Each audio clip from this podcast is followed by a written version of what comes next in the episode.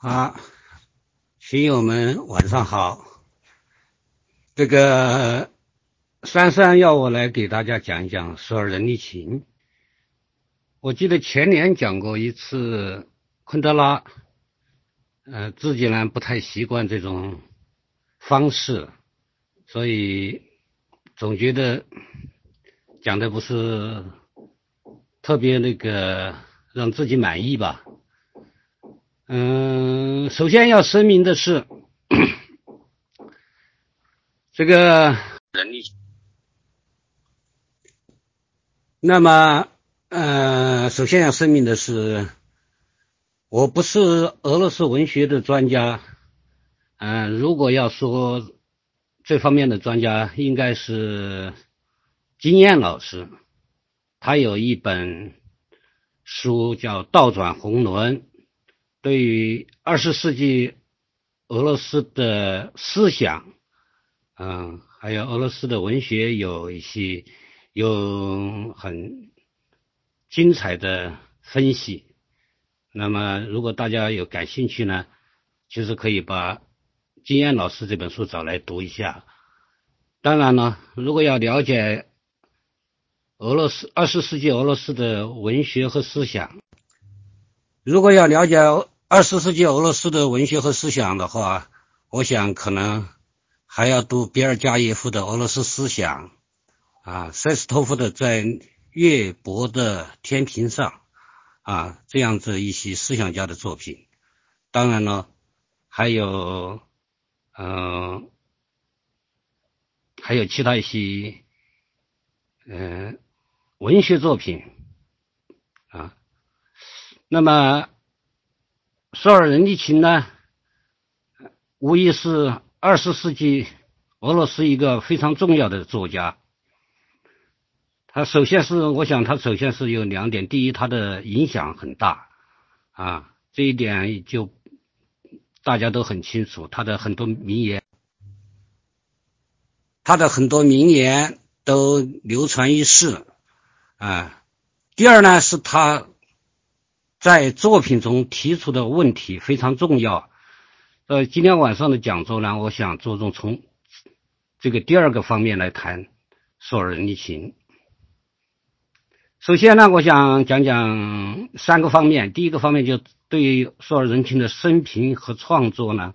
做一个简单的一个概括性的啊介绍。第二部分呢，我想比较想想。谈一下，着重谈一下这个他的一个长篇小说《癌病房》。第三部分，我想谈一下他在索尔仁钦到了美国以后对西方社会的一个批判。那么，索尔仁琴是一九一八年出生在俄罗斯的罗斯托夫，啊，这个刚好是一战结束的那一年，在。一九四五年啊，他在苏德战场上啊被捕啊，那么判了八年的监禁，到一九五三年出狱。一九六二年，他的第一部作品啊，伊凡杰利索维奇的一天出版啊，那么引起了轰动。一九七零年获得诺贝尔文学奖。一九七四年出国，一九九四年回国，那这个中间因的时间有二十年啊。二零零八年去世，也就是在将活了九十岁，就是在一个漫长的一生中，当然他的作品也是。非常的宏富啊。那么，在一九七四年出国以后呢，他一直定居在美国的富蒙特州啊。在出国以前呢，他其实已经完成了大部分的作品，只有《红人》没有写完啊，只有《红人》没写完，所以他在美国继续写这部长篇巨著。索尔仁钦的创作和思想呢，都一直都有很大的争议啊。他的作品既反映了俄罗斯的悠久的文学传统，同时呢，也反映了俄罗斯从十九世纪以来的斯拉夫派的一种思想。在诺贝尔文学奖的颁奖词里面提到他提到索尔仁作品的时候是这样讲的：在追求俄罗斯文学不可或缺的传统时所具有的道义力量。从这个颁奖词我们可以看出来，索尔仁情是一个啊，他的作品主要是显示出一种思想性啊，因此呢，有一种说法就是他的他的作品呢啊，政治性很强，艺术性并不高，但我当然我不会这样认为了啊。他索尔仁情在给他的最好的朋友音乐家。罗斯特罗波维奇的信中就指出了，通常为了艺术的艺术是存在的，但是这偏偏不是俄罗斯的传统。在俄罗斯，这种艺术不会留下感激的记忆，这是因为我们国家有着另一种传统，即我们总是要求本国的天才置身于人民的灾难之中。那么这。在二十世纪的俄罗斯文学中，可以说，啊，它是一种二十世纪的俄罗斯的文学可以说是一种见证的文学啊。除了这个白银时代的诗人啊，嗯，阿赫玛托瓦、茨维塔耶娃、曼曼德斯塔姆啊这些诗人以外，其实小说家呢，像帕斯切尔纳克的《日瓦戈医生》，格罗斯曼的《生活与命运》。普拉东诺夫的《切尔古文镇》啊，这些都是反映了二十世纪俄罗斯的社会状况。索尔仁钦和他们不不一样的地方是在他比较多的描写了自己的呃囚犯生涯啊，可以说是一种集中营的文学。在索尔仁情的作品呢，从在一九八一年就开始介绍到中国来了。当时第一第一篇作品就是伊凡杰利索维奇的《一天》啊，那么这个是在漓江出版社的一个世界文学的中篇小说集里面选了他的这一部中长篇小说。然后是，然后接着就是《癌病房》啊，上海译文出版社出的，呃，荣汝德翻译的。我读的主要是这一本书。后来这本书也有人翻译成《癌症楼》。此后呢，在国内又相继出版了《古拉格群岛》啊三卷本，他的。另长篇小说《第一圈》，他的回忆录《牛犊底橡树》，以及《红轮》。那么，伊凡杰利索维奇的一天是在一九六二年由赫鲁晓夫亲自批准出版的。他是描写了集中营一个囚犯舒赫夫的很平常的一天的生活。就是每天起床、集合、早饭、出工、回营、晚饭、睡觉，啊，这种写法呢，其实在十九世纪的已经作家俄俄罗斯作家就已经写过，就是托尔斯泰有一部中篇小说叫《一个地主的早晨》。索尔人索尔仁情这部中长篇小说呢，通篇都是场面描写和心理描写啊，没有啊贯穿始终的一个故事情节，也就是说也没有任何介绍性的叙述啊，充满充满了细节描写啊，那么在我当年一九八一年的时候，读到第一次读到这个作品的时候，感到一种震撼的力量啊！那个时候，中国还是在从这个伤痕文学到反思文学到寻根文学这一个阶段，而《索尔仁情》这部作品呢，让我感觉到一种力度。也就是说，具有一种好的文学作品的一种痛感。在这个小说里面，他首先讲的囚犯的生活是只有一种，只有一种丛林丛林法则。然后他描写了一这个围绕着这个苏霍夫的，从苏霍夫的眼中就看出去各种。囚犯的表现，那么在字里行间透出一种这个很普通的这个呃俄罗斯人，他始终保持了一种尊严啊，是一种民族的苦难叙事和伦理精神，所以他的作品。给人一种像沙粒一样的文字，就是很粗粝，但不是粗糙的一种风格。当时出来以后，也震动了俄罗斯文坛。啊，阿赫玛托娃当时还健在，他就有一个评价，他说：“伊凡基里索维奇的一天的问世是一个划时代的大事件。我有幸能活着看到索尔仁尼琴。”看到他的作品，看到他的个性，啊，那这个作品在，然后就是下面的第一圈，以这个作品以后，他还出版了几部短篇小说，以后他的作品基本上都没有在俄罗斯出版了。那么我简单介绍一下其他的几部作品吧。首先是他的第一圈，那么这个第一圈的出版是费尽了周折，在他的回忆录《牛犊底像素》里面，他特别谈到了第一圈的写写作过程和他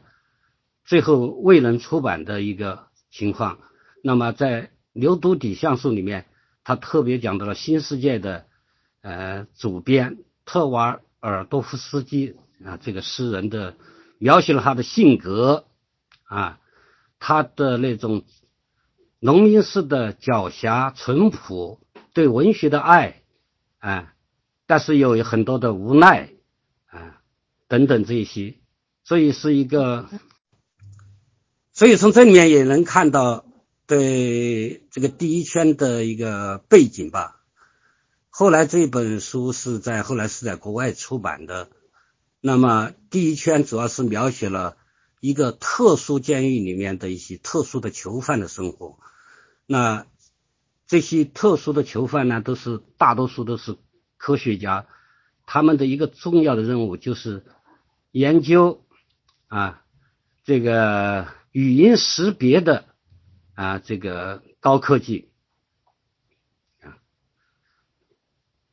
所以，当时的特瓦尔多夫斯基非常想出这本书，啊，他认为静静的顿活是革命付出的代价，那么第一圈就是建设付出的代价。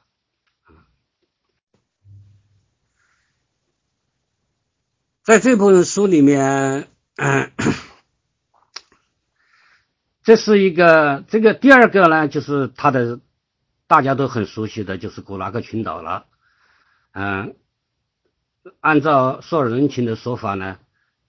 古拉格群岛是一部文艺性的调查探索啊，是一个非虚构的作品。但是呢，他又有，因为他是作家个人撰作的，所以他也有很多啊一些自己的经经历和感想啊。和感想，因此它又不完全是一个历史性的著作啊，或者叫历史的著作，而是一个带有，而是带有文艺性的一种，嗯，有点像我们说的这种报告文学吧，啊，那么这部书一共有一百八十万字，啊，它是分了很多章节，从开始搜捕到监禁，啊。到这个判刑，到流放啊，每一个这个阶段，他都有有很多资料啊，就别人提供的资料，他从书上看到的资料啊，这样子写写出来了一个一百八十万字的一个大著作。我自己呢比较关注他的，关注他的文艺性。这一方面的就是对人性啊和对内心这方面的这种描写啊，就是在这本书的第五部第六章中啊，描写了两个囚犯在中亚草原上逃跑的故事。所以他们在逃跑的途中偷吃农户户的饲料，露宿在灌木丛。干草垛里，甚至还划船到了一个小岛上，在那儿升起炊烟做饭。但是呢，最后他们仍然被充满了警惕的啊军民抓住，重新回到监狱。那么，所有人情在。作为从作者的身份，在从旁发表议论说，十九世纪的时候，人们会把食物和衣服送到流放的流放的囚犯手里，可现在人们只会告发这些囚犯。相比之下，沙皇时代的专制无疑是太温馨了。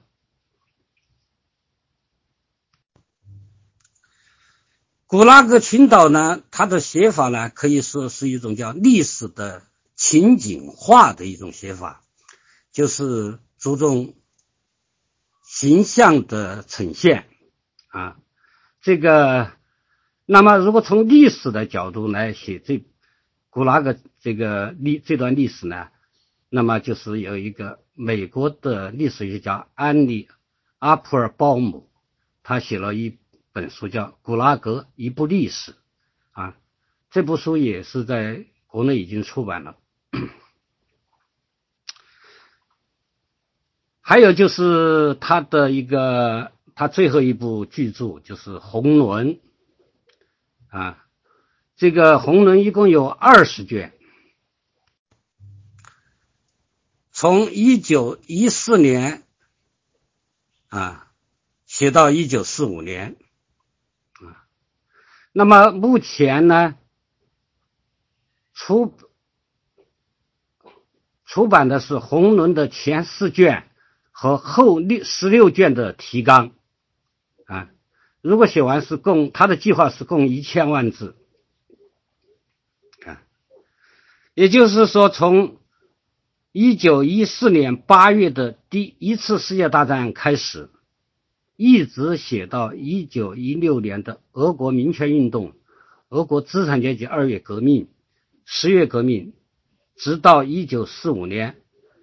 苏联卫国战争的胜利，所以可以一直写。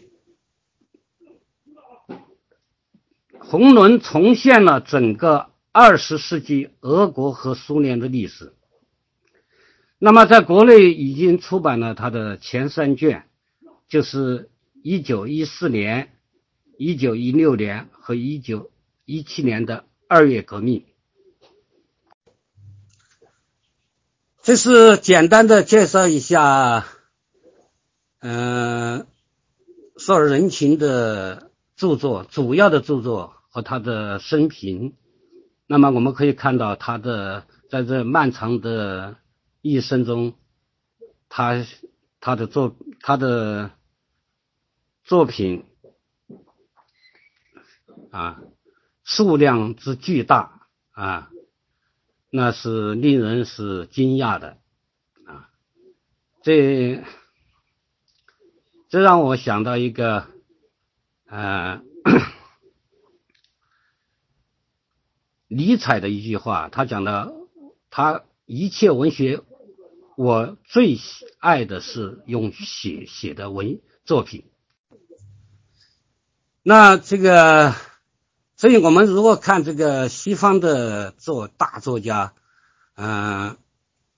都是在写，都在创作的时候都是用生命在写作啊。这个索尔仁金当然是不用说了，他的一生都是，呃，想用自己的是呃创作来重现啊俄罗斯的。这个历史，那么我想在简单介绍以后呢，谈一谈这个，着重谈一谈他的癌病房，因为索尔仁情描写的，索尔仁情描写的那个社会，其实今天已经不复存在了，啊。嗯，俄罗斯也经了一个巨变啊，在一九九一年，所以我们今天了解索尔仁情这位作家，我想可能对我个人来说，主要还是借此思考啊，他对现代物质社会的一种批判，在这方面，索尔仁情和西方现代作家。既有相似处，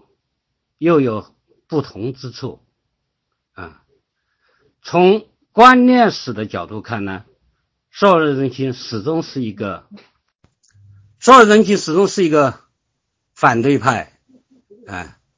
他实际上他是反对现代性的道德沦丧，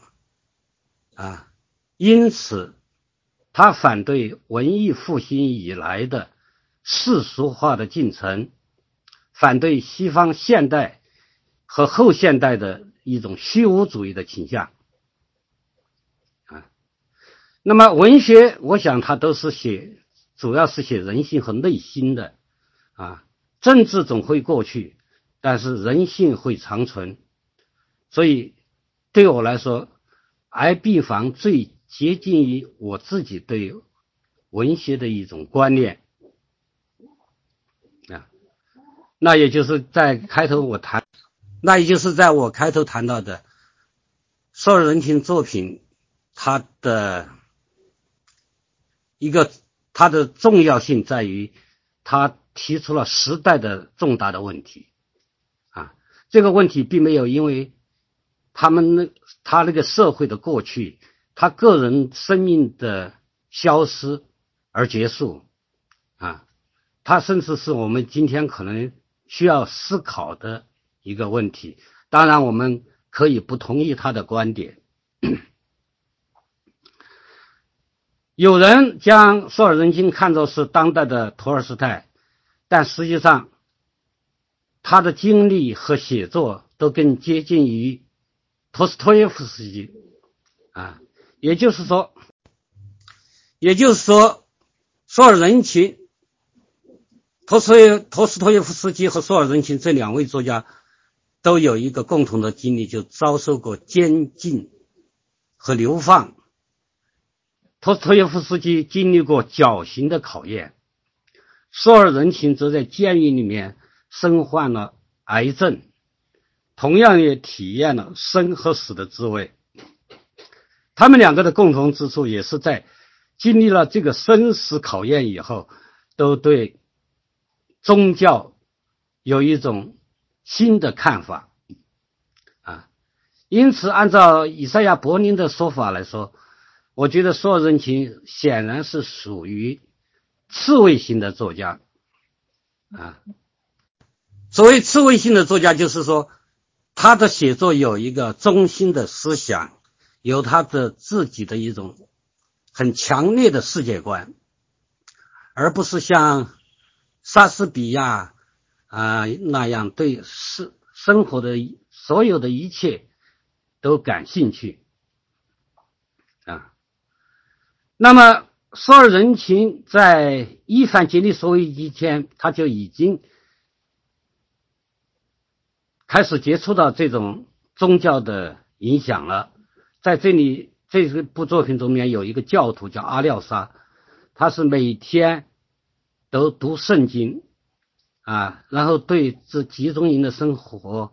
坦然处处之，而其他人当然都是，其他人当然都是遵循的丛林原则，就是如果呃都是一种互害的模式，那么这个在这个阿廖沙给这个苏霍夫一种，苏霍夫实际上就是，我觉得就是说人心自己的一种影子吧，一种化身。最重要的还还另外一个就是在红轮中的一个，他也写到了一个囚犯，这是叫戈恩菲尔德，他本来是个犹太人，后来皈依了基督基督教，他对说人情说，你知道，一般来说，我确信。我确信，人世生活中降临到我们头上的任何惩罚，都不是平白无故的、无故的。表面上，它的降临可能与我们真正犯下的那个罪无关，但是如果把你的一生仔细检查一遍，深入的想一想，我们总会找出是我们今天遭受大打击的，我们所犯下的罪。这一个这段话是对所有人群留下了深刻的印象，也使他对呃东正教，在这之前他是也是不信东正东正教的，但在这以后他重新想对俄罗斯传统的宗教啊开始重新的认识。那么这个和。这也和西方在这里面就和西方现代的思想家们、文学家们就开始大相径庭了。就东正教很强调的是一种赎罪的观念，就是基督教的原这本来的一种赎罪的观念。那么因此，它能够把苦难变成一种意义，而。西方的世俗化最后产生的，实际上取代了这个救赎的，应该就是一种福斯德的啊精神啊，这是完全不一样的。那关于这一点，下面我还想，我还会谈谈到，癌病房一共分为两步，第一步是三天。以内的事情啊，第二步是五六周，第五周、第六周之间发生的事情啊。那么，当时新世界的主编特瓦多夫斯基曾经想讲，想把这个书名改为《病人与医生》，索尔仁钦拒绝了这份好意啊。因为他小说中这部小说中思考的是现代人的死亡问题，就像他自己所称的，这部小说表现的是心灵与死亡的对立。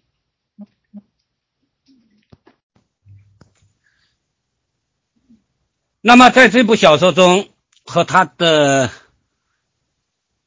伊凡杰利索维奇的一天》第一篇比较类似的，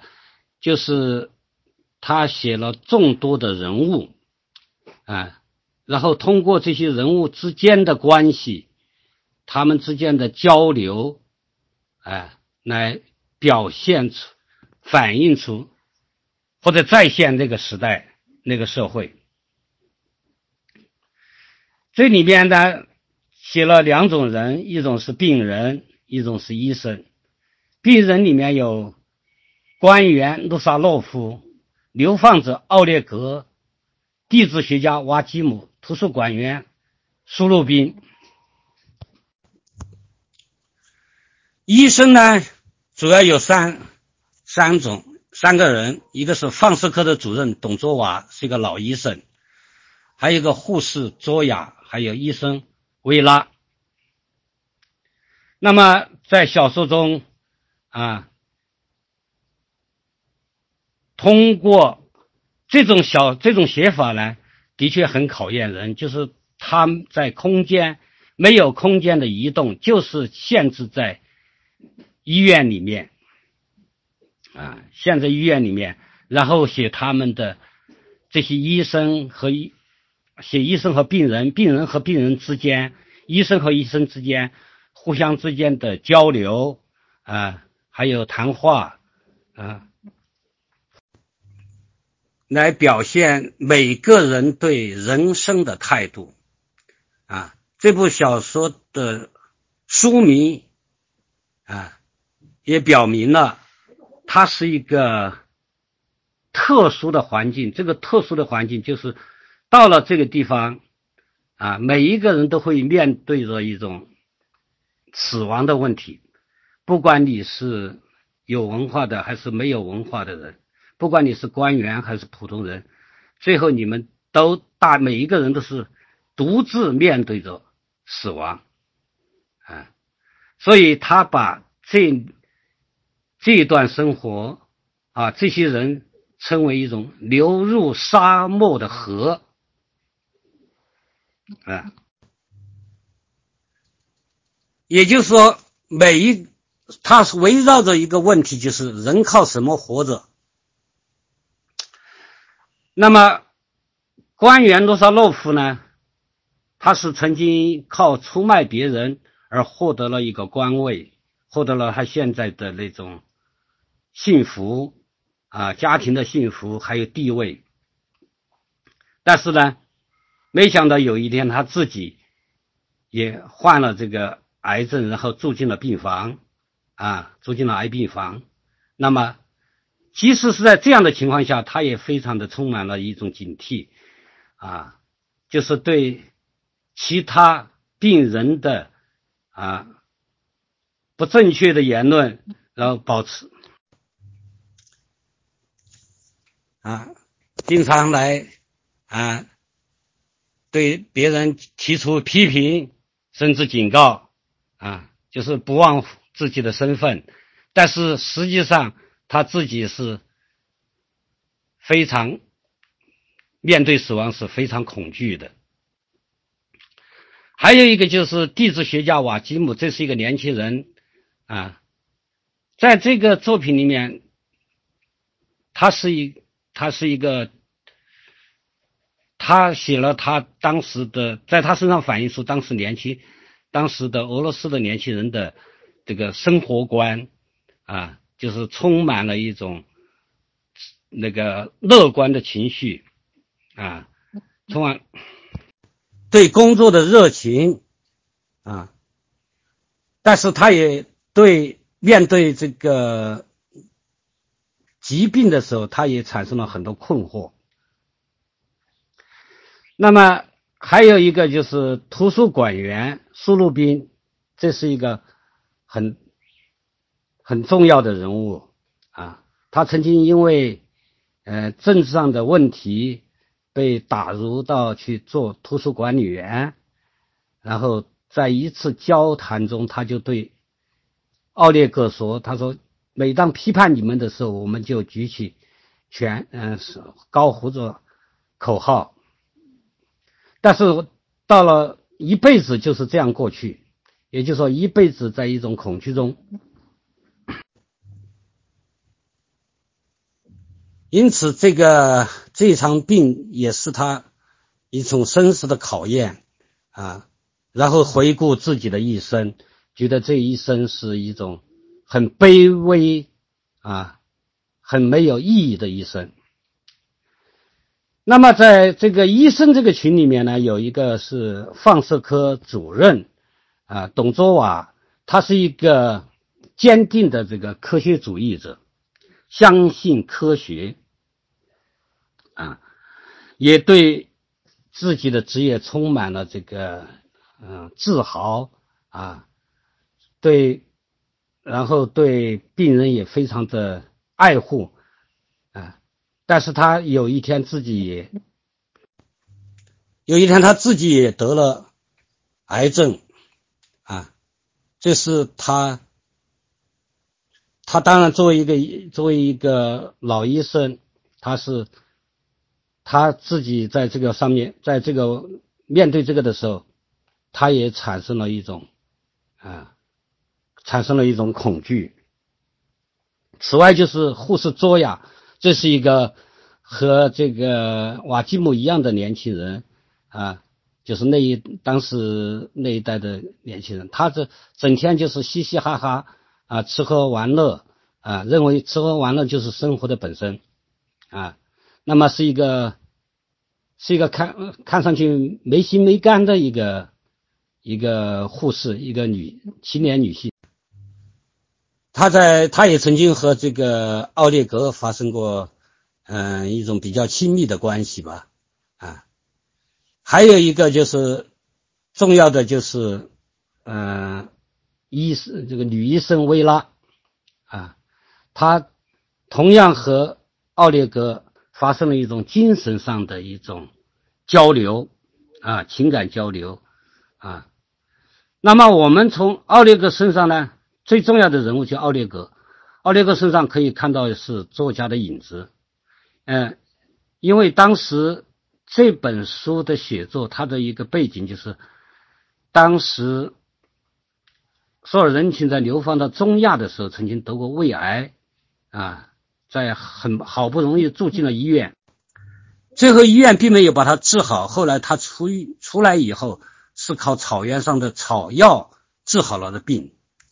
啊，反正这一点的确是有一个，在他身上的确发生了一个奇迹。索尔仁钦那个时候得病的时候也就三十来岁，然后从此他一直活到九十岁，啊，完成了他想要完成的使命。所以在奥列格身上，同样表现出一种不可摧毁的人的尊严，啊，就像我们看到的那个受人情在集中营的那个照片，还有他一个。很多照片都能看出来他的一种眼神啊，是一种冷峻的、坚毅的一种啊，就是不外在的力量是不能摧毁他的这种精神的啊。那么，为了保住，在这个有一有一。在这个癌病房里面有一有一个章节就写了薇拉和奥列格的一段对话，就是当时为了治疗癌症的时候，就要需要对奥列格进行激素治疗，但激素治疗呢会损害男性的特征和功能，那么奥列格就。觉得这样的为了这样活下去，这种生命的代价似乎是太高了，所以他有点拒绝这种激素治疗。然后，当薇拉在和说服他的时候，他就提到了一种，他认为他不认可现在的一切都用生物科学来解释，比如两性之间的性愉快。用统计学的方式来统计出来，啊，那么他觉得读了这样的书，感到很空虚，感到活着没有什么意思。维拉虽然表面上还是要坚持这个对他的激素治疗，说服他接受这个方法，但是实际上是奥列格的这一番话。其实是非常的打动了他的内心深处，因为薇拉曾经在年轻的时候曾经有一个恋人，这个恋人后来上了苏德战场，最后牺牲了。他一直为了这种一种忠贞，再也没有谈过恋爱，一直单身啊。那么他后他后来一直在想，他这样子的一种坚贞是不是值得啊？这种传统的爱情，这种情感是不是值得啊？那么奥列格的话，使他重新思考这个生活的意义的问题啊。所以当晚上有一段描写，就是薇拉回到自己的房间，然后打打开音乐听音乐的时候，他就在沉思着，回忆着他的这段经历。然后他也想到了读曾经读过的海明威的《男子汉》啊，就海《老人与海》这样的作品，就认为海明威的男子汉只是在浅水中游泳。我觉得这段话，这句话实际上是代表了索尔仁情对美国文学的一种看法啊。那么，维拉斯。其实，在心里面是同意奥列格的看法的，就是说，人的精神可以超越科学的规律。所以他当时沉就在那时沉思，这是一大段的心理描写。他说：“如果没有另一个这样的人，就指他的年轻时候这个牺牲的这个情恋人，如果另一个这样的人都没有。”哪里还谈得上细胞生长、反应和分泌的规律？随着岁月的增长，我们变得麻木了、疲倦了。我们在悲痛和忠诚方面都缺乏真正的才能。我们把悲痛和忠诚交给了时间，只有在每天吃饱肚子这方面，我们才寸步不让。奥列格，奥列格与女医生维拉之间的这一段交流是心灵上的交流，啊，是他们有关爱情，并不是建立在现代生物科学基础上的讨论，表明奥列格内心依旧保留着对于一种最富精神性事物的追求。在这个部书里面，苏鲁宾曾经对奥列格谈到自己当年的那种卑微的活着的时候，他引了普希金的一首诗，就在我们这个可比的时代，无非是暴君、叛徒或是囚犯，五行中人不出这三者以外。那么，苏鲁宾最后临终前，他对他感到了一种，他对这个奥列格说了一句话。他说：“有时我十分清楚的感到，我身上并非全都是我，好像有一种很难被摧毁的非常崇高的东西在。”可能是宇宙精神的一小块碎片啊。那么，在这个癌病房的结尾的时候啊，奥列格啊，奥列格出出了医院啊。这个时候，这有一段很抒情的描写，他写到。他看到他走上街头的时候，看到路边的工人在敲打着电车的轨道。生中亚草原上牲口棚子里面传出的传出的这个动物求偶的叫声啊，然后中亚草原的院子上的杏花开了。然后他用这一这一章节的题目，他叫起作叫创世的第一天，啊，其实也是象征着他复活的第一天。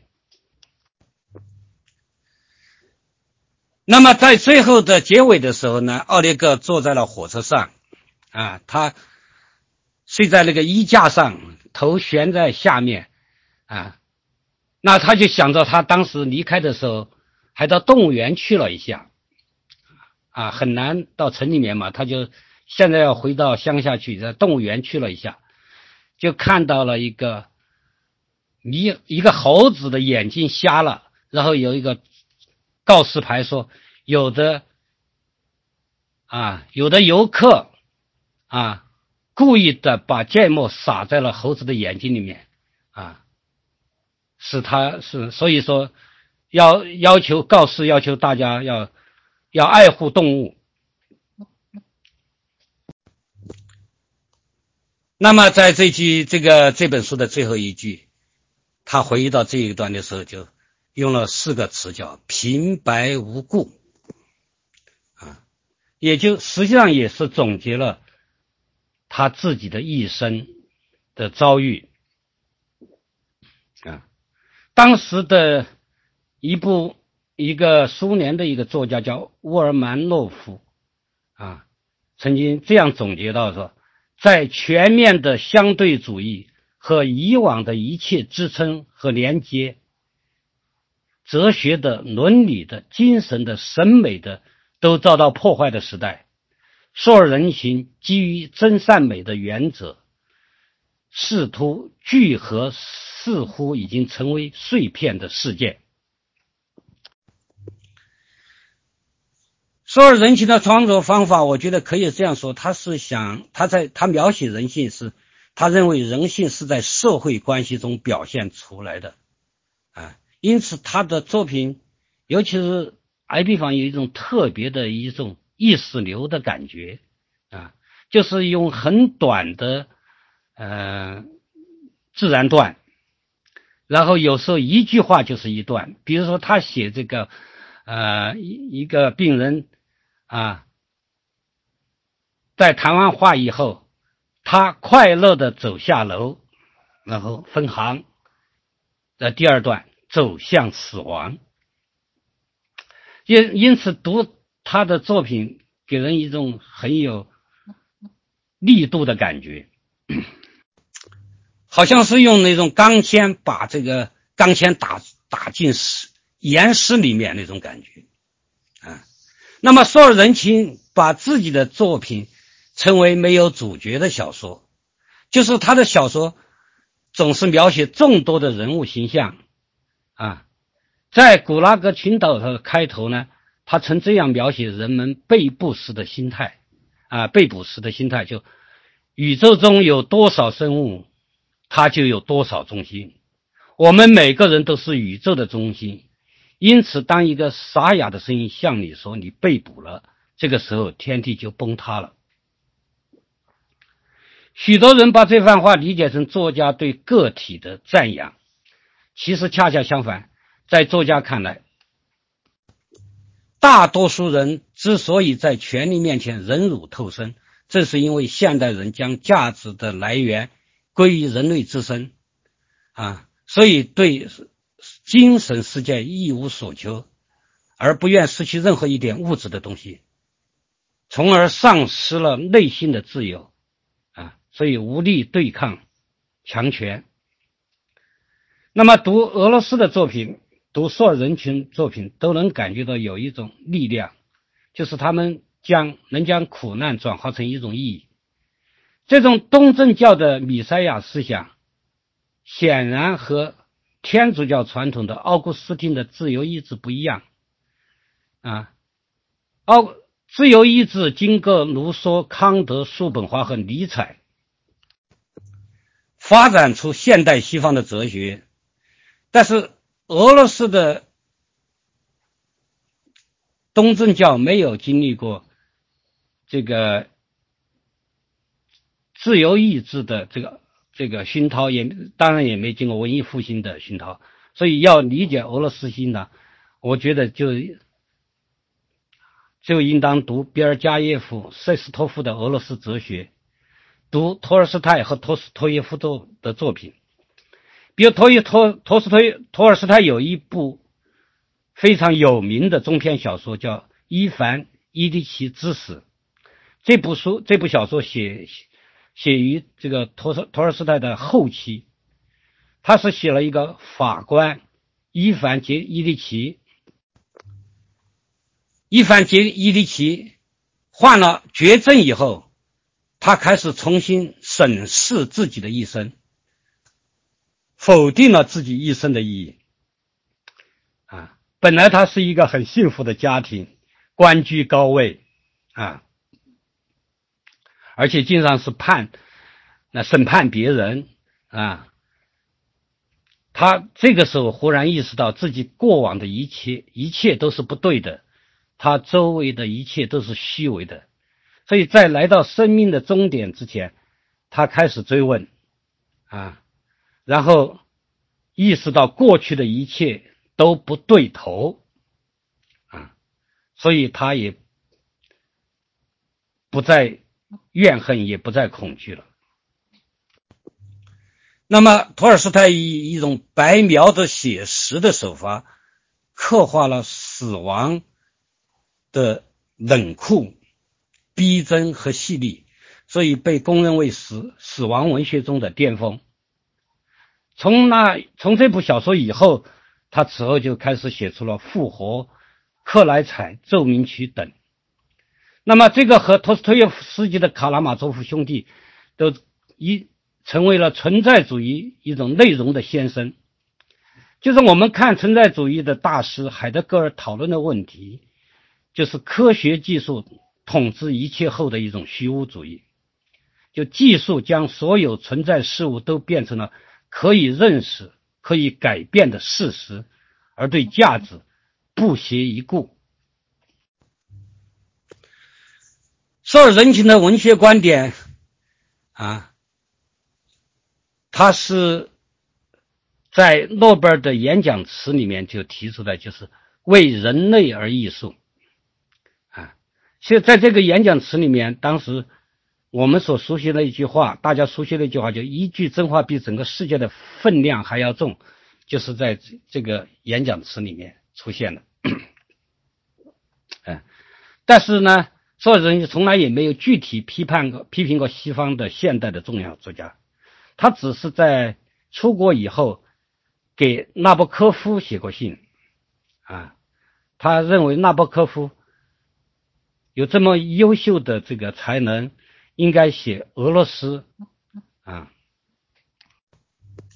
啊，而不是去写，啊，用英语去写作，啊，写这个西方的社会，嗯，那么在一九九三年的时候。就是在他即将回俄罗斯的时候，他在美国还有一个演讲，主要谈的也是文学。他就批判这种现代派对新奇无休止的迷恋。他认为西方现代艺术提出以世界为文本，这不是在追求精神，而是在追求形式，是在帮助人类堕落。他期待俄罗斯在一段时间的沉默后，将看见新鲜力量的到来。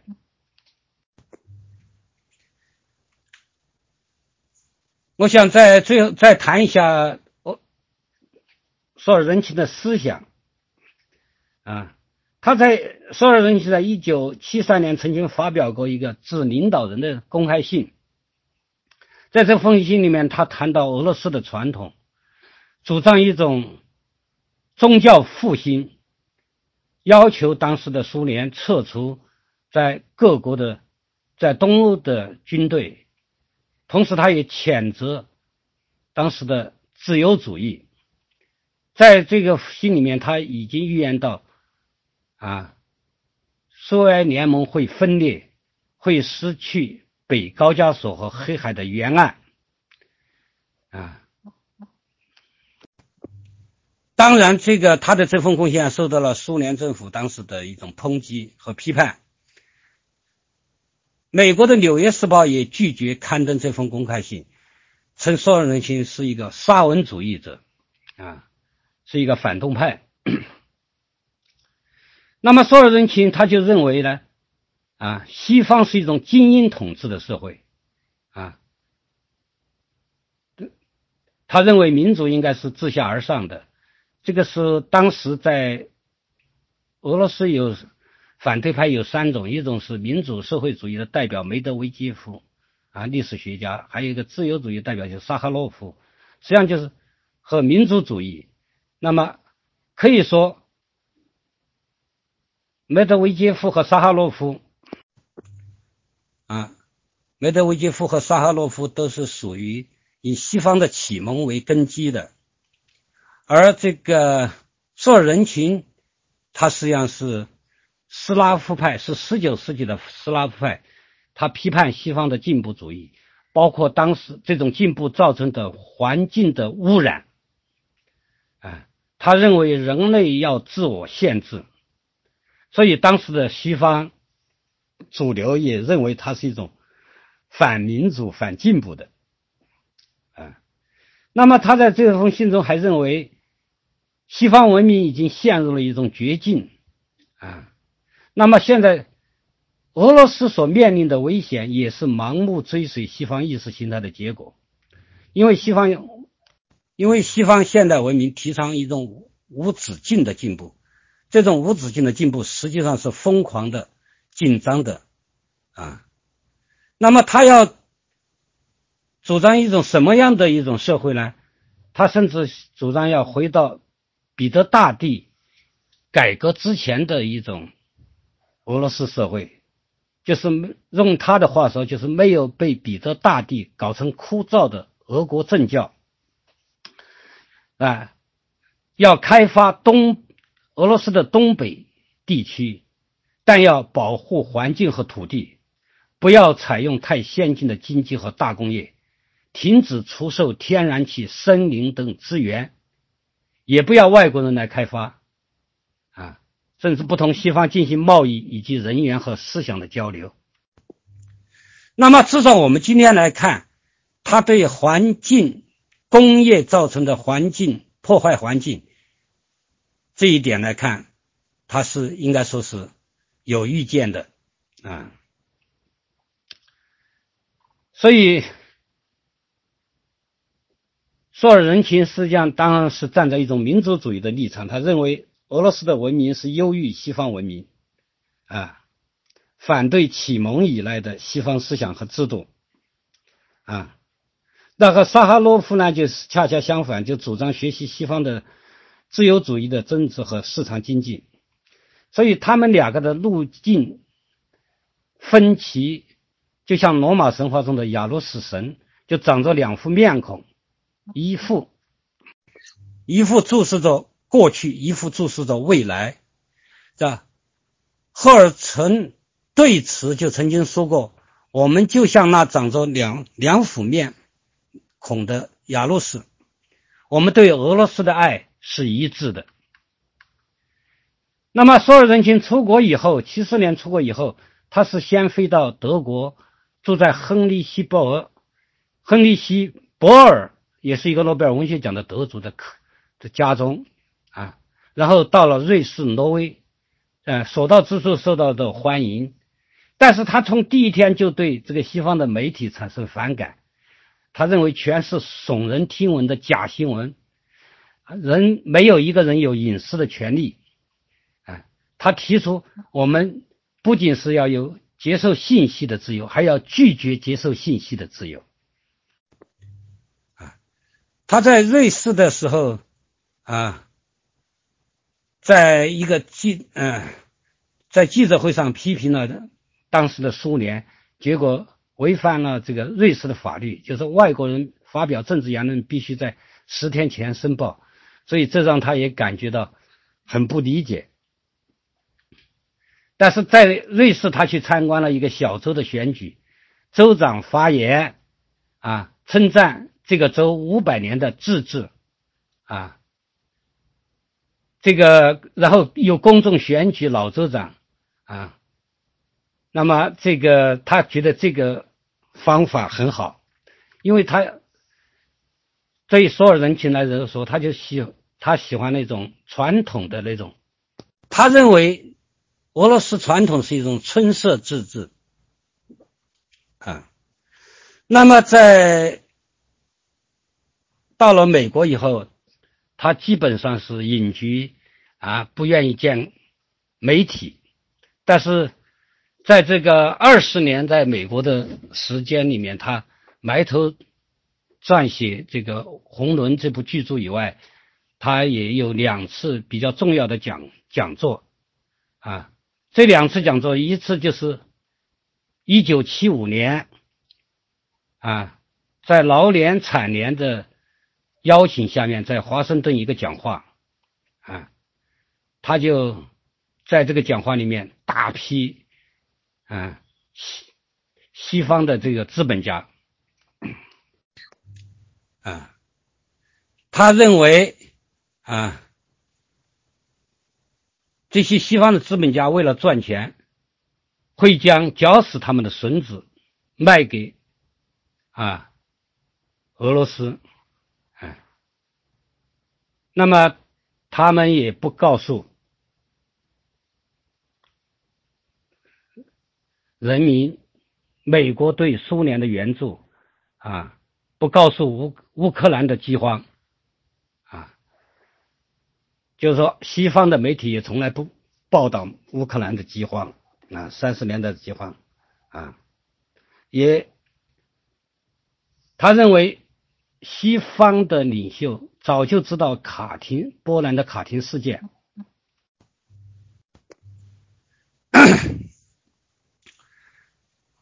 而且在布拉格的支撑中，当时美国唯一的抗议就是苏联士兵偷了美国大使馆的苹果，啊，在一九七八年，这个哈佛大学。他还做了一个演讲，叫“分裂的世界”。啊，他认为世界是，他认为西方是一种拜金主义、实用主义。世界不是美国人认为的那样，应当学习西方的民主。啊，因为西方看不到世界是分裂的，美国从来不了解俄罗斯。啊所以，西方人在后殖民时代仍然具有优越感，啊，主张他的多元化民主体制和生活方式，啊，他认为早期的美国民主还将个人权利基于人是一种被造物，但后来越来越排斥宗教，因此，在他看来，西方的最显著特点是道德的沦丧，对小国。疾言厉色，对强国束手无策，追求物质主义，忘记精神生活。他认为应当有法治，但绝不是西方那种机械化的法律制度。只有法律而无其他规范，将损害人类的价值。啊，他也认为西方的知识分子的价值混乱。媒体不负道德责任，啊，充斥着假新闻，啊，新西方的新闻，西方的新闻界已成为西方最强大的力量，甚至凌驾到议会、行政和司法的机构之上，啊，他说，大众也有不不欲知道的权利，啊。那么，在这这篇演讲中，最重要的是，他探讨了西方的衰落的原因。他认为，西方的衰落源于现代化的根基，就是文艺复兴和启蒙运动。也就是说，实际上是一种理性人文主义或人道的自主的，啊，就是人类中心说的一种主张。他认为，这个人本主义倾向于对人的崇拜，否认否认人的内在邪恶，否认没有任何高于世俗幸福的事物，认得认为人的唯一的目的就是追求幸福。换言之，西方现代文明对人的崇拜和物质追求，啊。是无止境的，仿佛人没有任何更高的意义。这是因为文艺复兴开始以后，人失去了最高的整体性，它限制了人的激情和不负责，完全寄希望于一种社会和政治的改造，只是要去除一种最珍贵的财富，那就是人类的精神生活。所以，所有人认为，所有人群认为，西方不是一个模范，他的心灵空虚对俄罗斯没有吸引力。啊，在他看来，东当时的东西方都是源于世俗的启蒙主义，沉沦于物质主义，将欲望的实现作为世界的和谐化标准。这种和谐和谐又没有超越性，只能在快乐的低级趣味中，或一种。英雄主义中寻找价值，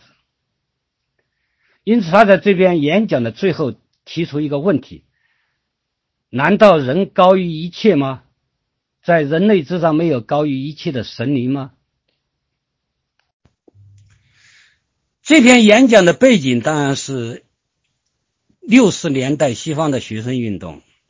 那个时候的学生运动中间有一个比较主要的。东西主要的东西就是性解放的浪潮，所以男女摆脱了他们各自的性别的角色，啊，因此这个也成为今天同性恋解放以及一系列遭受谴责的性生活方式的解放的基础了，啊，那么我们再来看一下从。东苏联和东欧到了西方的西诗人和哲学家还有文学家们，他们的看法怎么样？比如说波兰诗人，比如说波兰诗人米沃什，哲学家克拉科夫斯基，啊，俄罗斯诗人布罗茨基都不喜欢美国的文化，他们认为是美国的社会是一种平面的、没有向上的力量。只有一种水平的方向，人是一种均质化的，也就是一种非人格化的。啊，米沃斯认为，美国的个人主义是没有目标的无限自由，仅仅满足个人的欲望，导致了精神危机和政治的绝境。布罗茨基在和昆德拉争论的时候，也认为现代的俄罗斯。是来自于西方的理性，所以加包括比在西方作家都比较有清醒认识的，就是加缪啊。当时的加缪就意识到啊，当时的俄罗斯的制度啊和东欧国家制度不过是西方哲学梦的实现。在这些文学家们中间呢，索尔仁钦是最尖锐的。他认为西方正趋向于衰落，啊，而东方是日渐强壮。当然，这个东方是指的俄罗斯了。啊，他认为俄罗斯绝不能走西方的路。当时的美国还处在这个越南战争失败的一种沮丧中，所以这一次的演讲引起了非常大的争论。啊，所有许所有的美国媒体都批评说人情不了解美国，他的宗教观和政治观是危险的。啊，但也有人赞同他的看法，认为建立哈佛大学的清教徒们比他们的后辈。更接近索尔仁情的思想。索尔仁情提醒人们关于物质主义的问题，嗯，所以他的批评实际上是所有诺贝尔文学奖得主的一种立场。所以我们来看呢，除了这个文学家以外呢，我们也可以看到对现代性的批判啊。那么不，还有最著名的哲学家就是胡塞尔和海德格尔，他们都曾经指出技术对世界的控制啊。那这个后来阿伦特在过去与未来之间，最后也认为技术将对世界、对人类造成很大的威胁，就是威胁到人类的身份。那么，当时的这个新儒学的穆宗嗯大师穆宗山，也对这个所有人群的一个演讲也发表了一个谈话。他当然反对所有人群的这种对文艺复兴的这个抨击，但同时他也批判当时美国的实用主义和知识分子的天真啊。那么，在索尔仁琴回国之前，他还有一个访谈，他曾经预言了二十世纪将比二十一世纪将比二十世纪更为复杂。所以，我们从他的无论同不同意他的这个价值观、世界观，但是从他的这里面，从索尔仁琴的。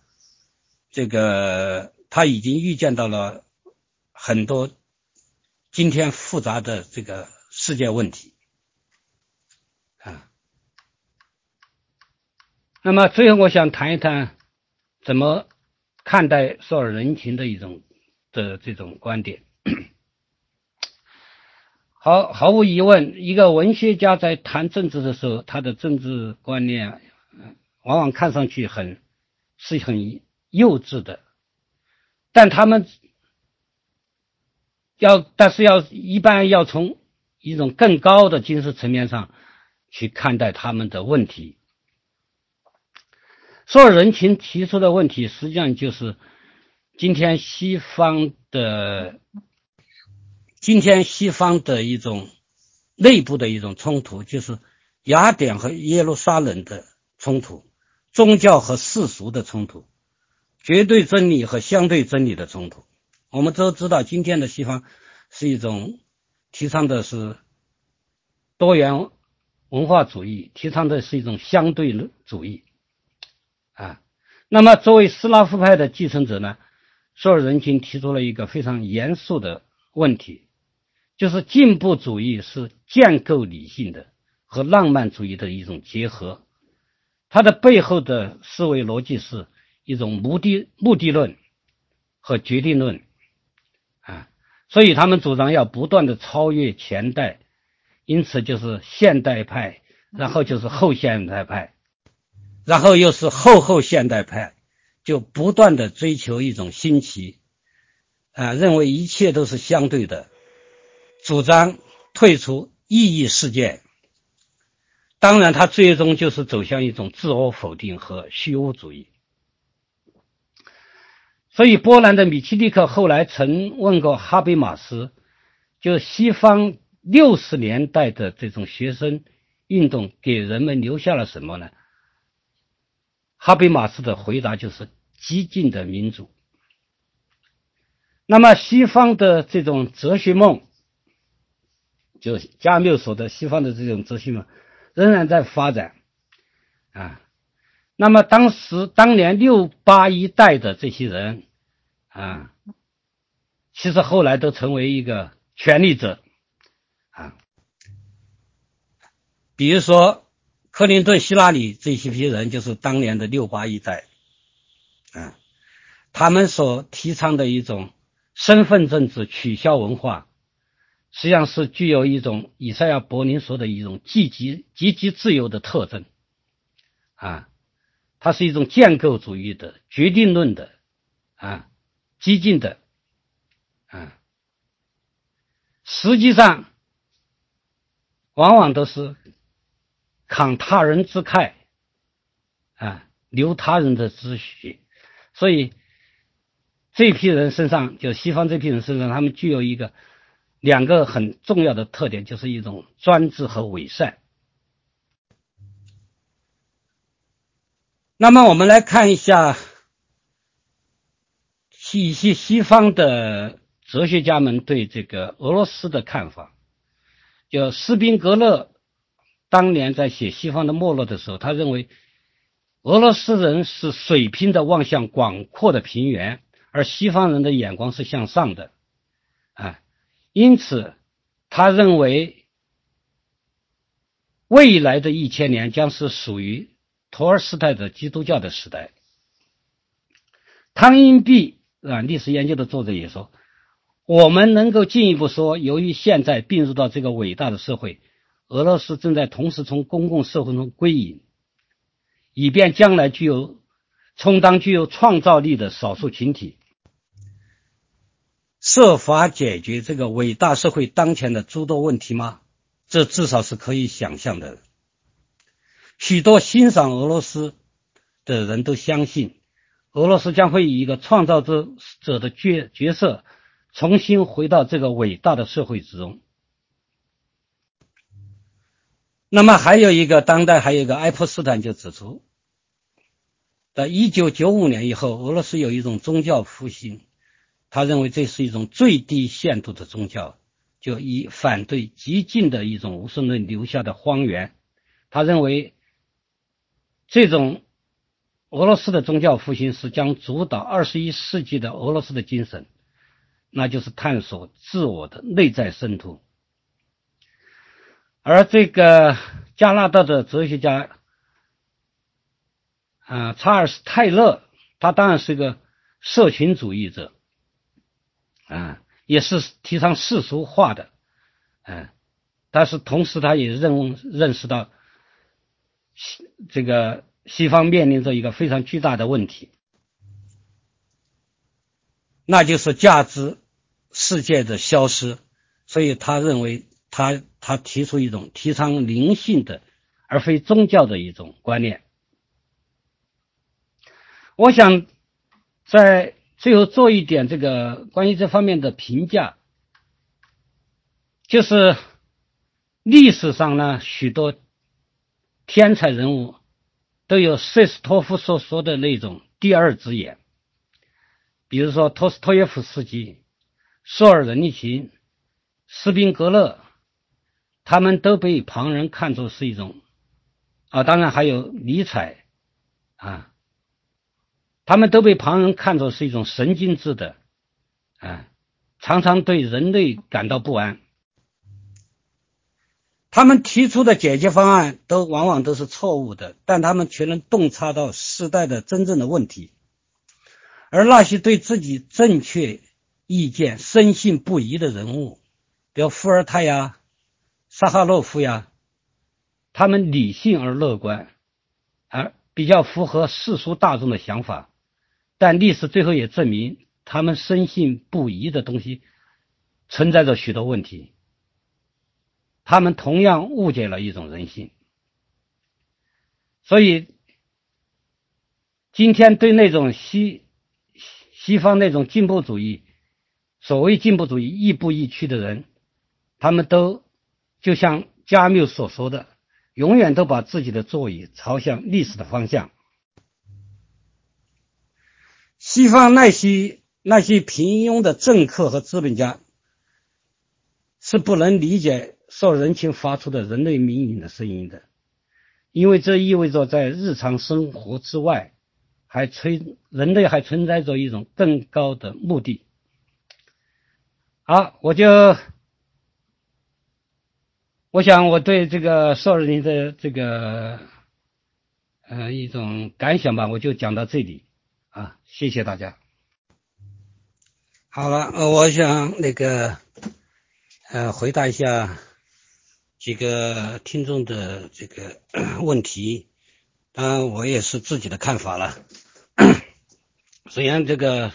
随心讲到的关于他的他的宗教观啊，就是 我想这个可以，这是其实这是西方面临着一个非常大的问题，就是从嗯十六世纪开始以后。从世西方走向世俗化啊，但是呢，呃，理性主义占了上风啊，尤其是科学科学理性。但是有一个有一个问题，就是就是西方的这个价值观和他的这个人生观，呃，两千年来都是用是一种宗教支撑的，所以一旦这个宗教退场以后，啊，他们就面临着一个价值消亡的一个危机，啊，就像，嗯，就像捷克的哲学家、现象学家帕特切克所说的，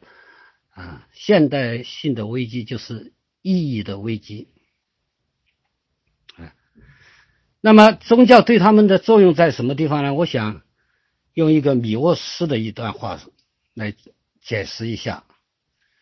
啊，米沃斯就曾经说过，米沃斯就曾经说过，宗教是麻醉人民的鸦片，因为他承诺那些正遭受疼痛、屈辱、疾病和囚禁的人们，死后必会必定会得到奖励。从我所见证的事情来看，可能恰恰相反。真正麻醉人民的鸦片是相信死后一切归于虚无，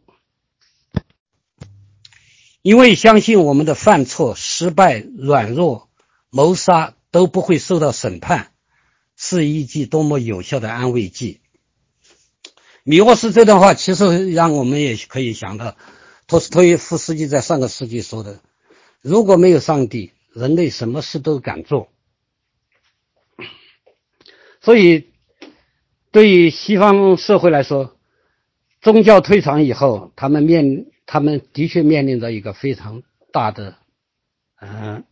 价值的危机，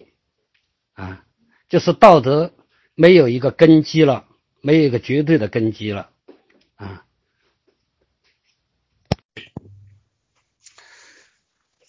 索尔仁情和里根还是不太一样吧？里根毕竟是政治家，索尔仁情，嗯，终身都是一个文学家啊。如果我们看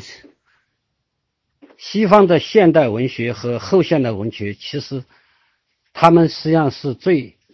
关心的问题，人也是这个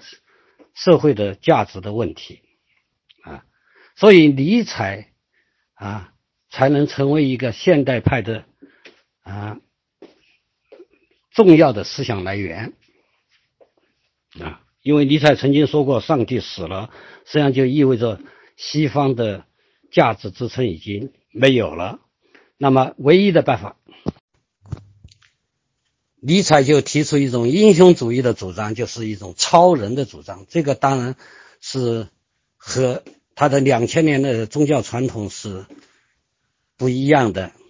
啊，那么这种超人，嗯，是在经验世界中是更难实现的，倒是反而他所提尼采说的这个默人倒是越来越明显的表现出来，就是人人都一致啊，每一个人都显得是一致性啊。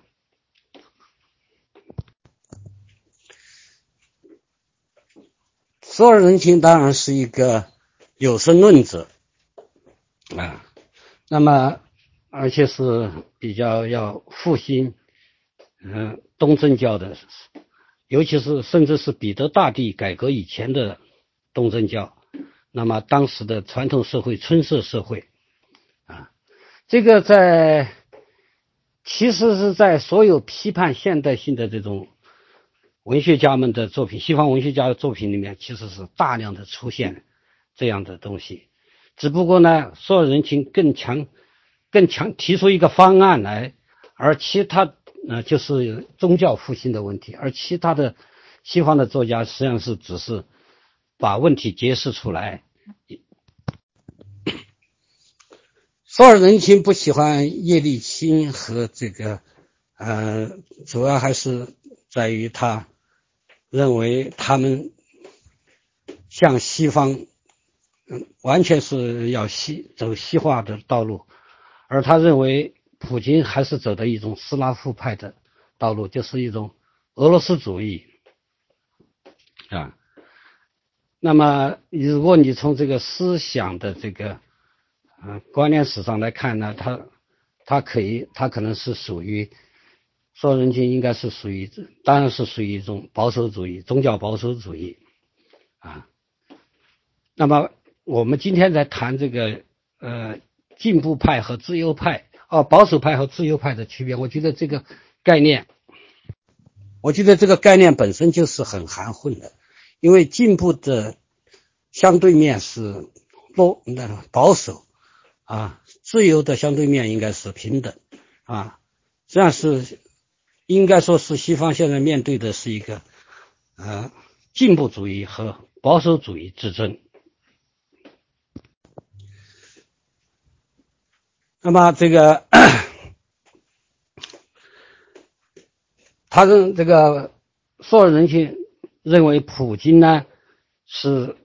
比较符合他心目中的这个呃未来的俄罗斯的形象啊，而这个大家其实呢，从彼得大帝改革以后呢，俄罗斯一直想融入到西方社会，但是西。西欧啊，西方社会一直是排斥俄罗斯的。呃，苏塞桑塔格在他的一篇文章中也谈到过这个问题，啊，就是不愿意接纳这个俄罗斯啊，所以俄罗斯对西方，